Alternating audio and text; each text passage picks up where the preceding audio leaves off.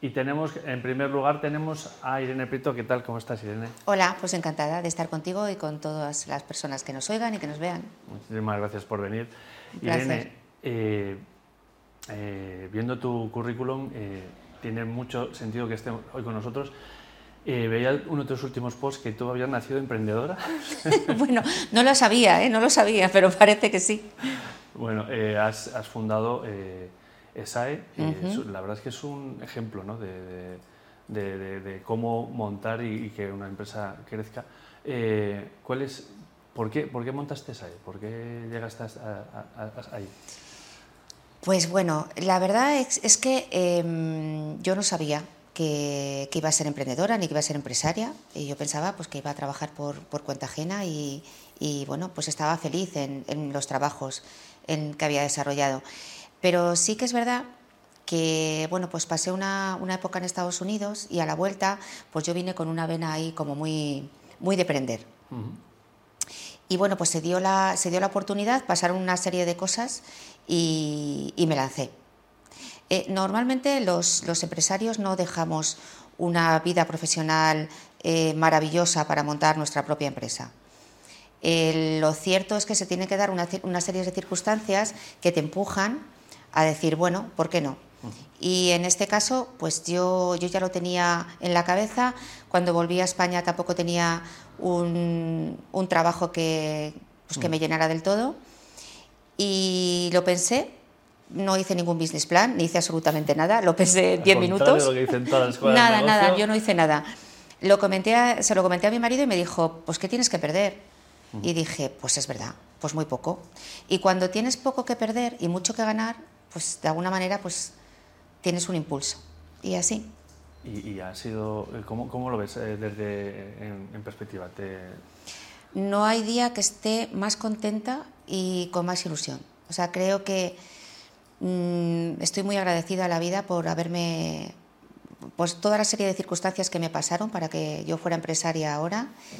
Eh, muy bien que no tuviera un trabajo maravilloso, muy bien que no tuviera una familia que me dijera, pero Irene, ¿cómo vas a dejar tu vida tranquila? O sea, estoy muy agradecida a toda una serie de circunstancias y de personas pues, que, que me apoyaron. la- yo que conozco que he estado allí, pero la gente que no lo conozca, ¿qué, qué dirías de ESAE para que, para que vean que estamos hablando con Irene, que, tiene, que es un referente, que puede- o sea, para que sepa qué, qué es que- Pues mira, esa es una escuela en la que nos dedicamos a formar a profesionales sanitarios, pero en la rama de formación profesional, todo lo que es universidad para abajo.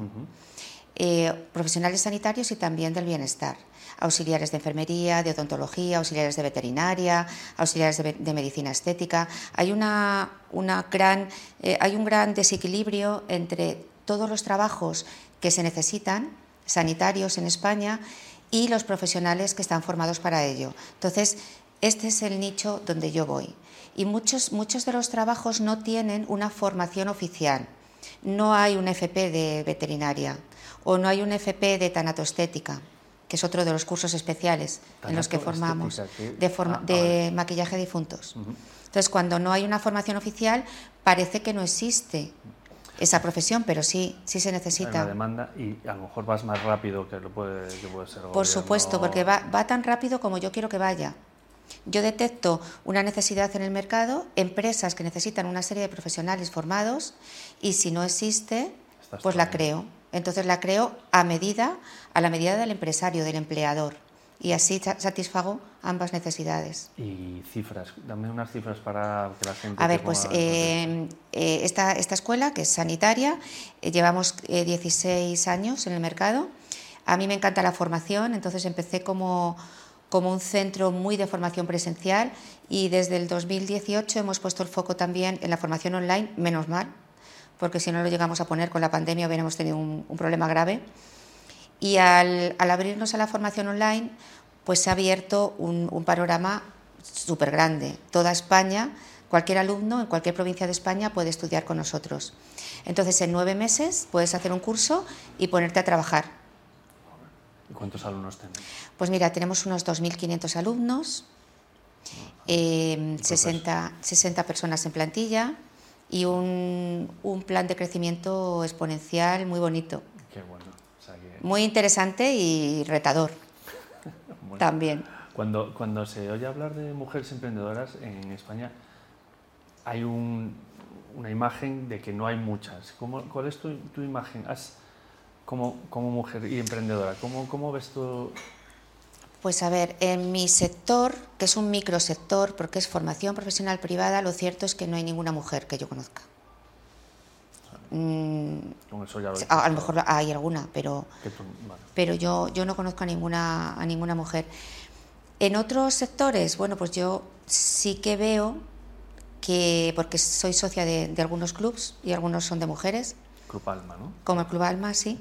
Pues sí que veo que es algo que cada vez va a más sí que las mujeres cada vez estamos em, quitándonos un poco este síndrome del impostor que llamamos, eh, que necesitamos tenerlo todo perfecto para sentirnos bien y que nos estamos lanzando más a la empresa. También porque ser empresaria es un, es un, trabajo exigente, pero sí que es cierto que te da una cosa muy bonita, que es em, ser dueña de tu propio tiempo. Entonces puedes compatibilizar tu vida familiar, tu vida empresarial, Seguramente trabajas más que por cuenta ajena, pero trabajas como tú quieres, cuando tú quieres y a tu manera.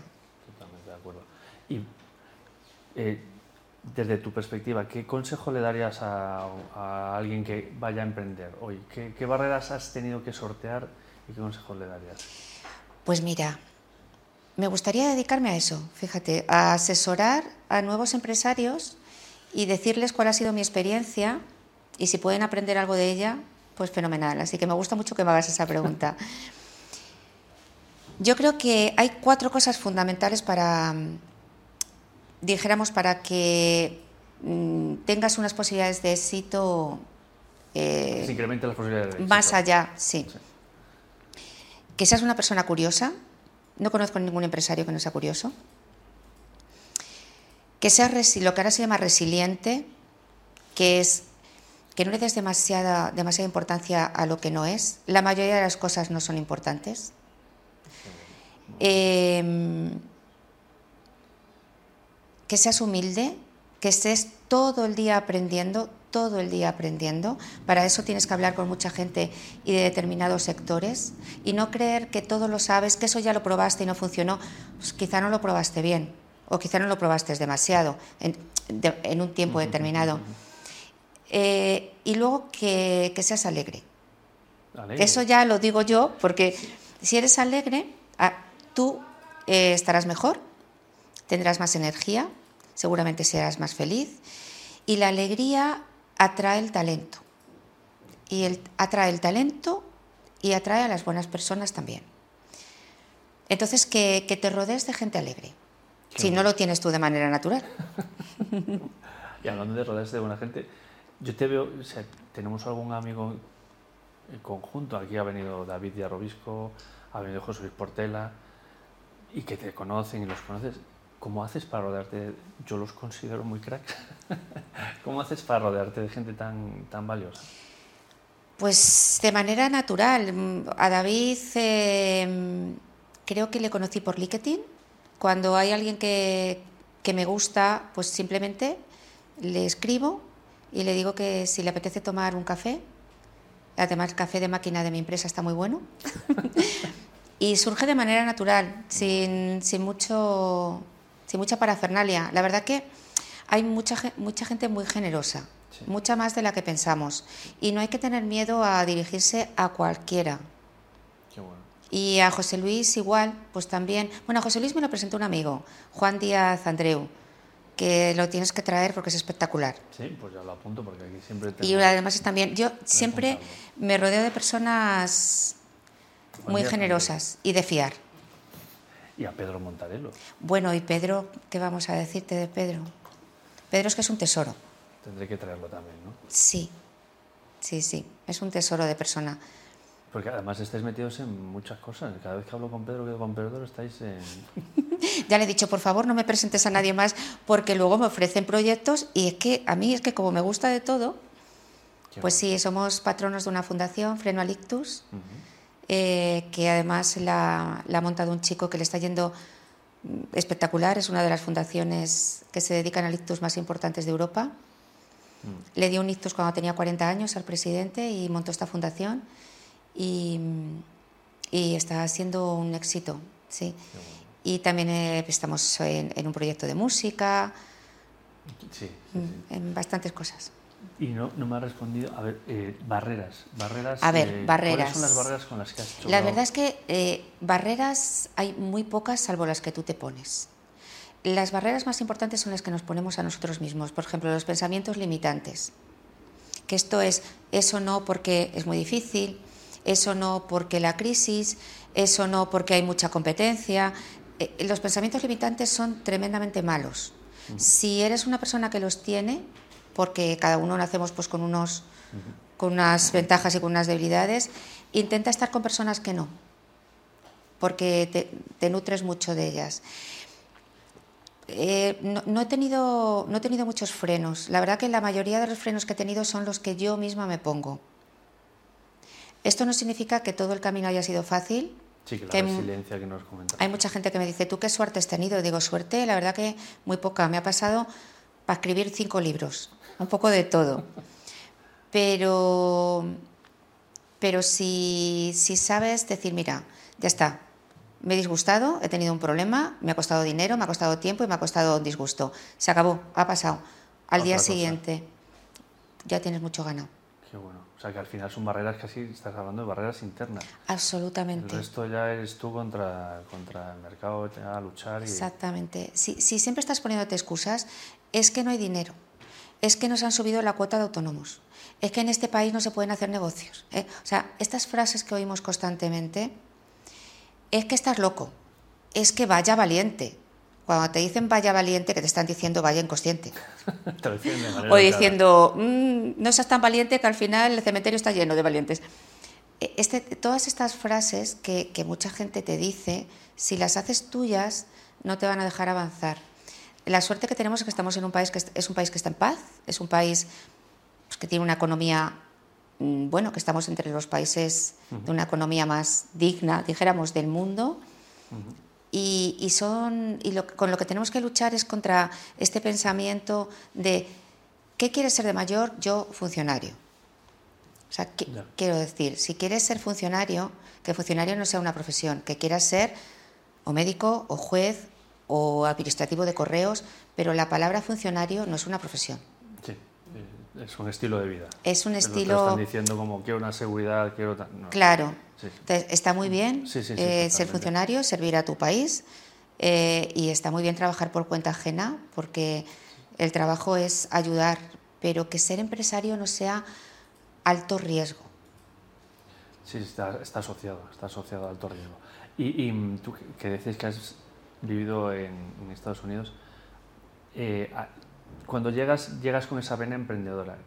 Si, hubieses, si no te hubieras ido a Estados Unidos, ¿hubieses tenido esa vena emprendedora? Seguramente si no hubiera ido a Estados Unidos hubiera llevado otra vida, eh, hubiera seguido en mi trabajo y si no te va mal en tu trabajo es muy difícil. Es muy, es muy difícil dejar un trabajo en el que tú estás bien y que estás bien remunerado para montar una empresa. ¿Para qué? ¿Cuál es el incentivo? Claro. Claro. Ojalá eh, esto cambie y la cultura del país vaya cambiando. Yo desde luego a mis hijos les, les animo a que sean empresarios. Eso sí, les digo, pocos costes fijos. Eso, vamos, es ley. Y que lo que arriesgues, que si lo pierdes, que tu vida no quiebre. Y para adelante. Y hay mucha vida. Pues Irene, esto es, esto es, ya nos están llamando la atención por el tiempo y esto es lo, esta es la entrevista y muchísimas gracias. Nada, un eh, placer, placer estar aquí. Nos ha dado muchísimos consejos y no sabría sintetizarlos, pero vamos, hay que tirar adelante y arriesgarse. Si lo tienes claro, no te limites. ¿no? Exactamente. Y no te rodees de gente que te limite. Rodea, rodéate de gente que te haga mejor persona y mejor profesional. Y hasta que no lo logres, sigue buscándola, ese equipo. Yo tengo el mejor equipo del mundo. Y no ha sido casualidad. He ido buscando, buscando hasta que los he encontrado. Y me hacen muy feliz. pues eh, pásale la, entrevista para que vea lo que dice. Muchas gracias, Benny. Gracias, a ti. Pues, eh, y seguimos con Corporate Talks. En dos minutos estamos dentro. Gracias.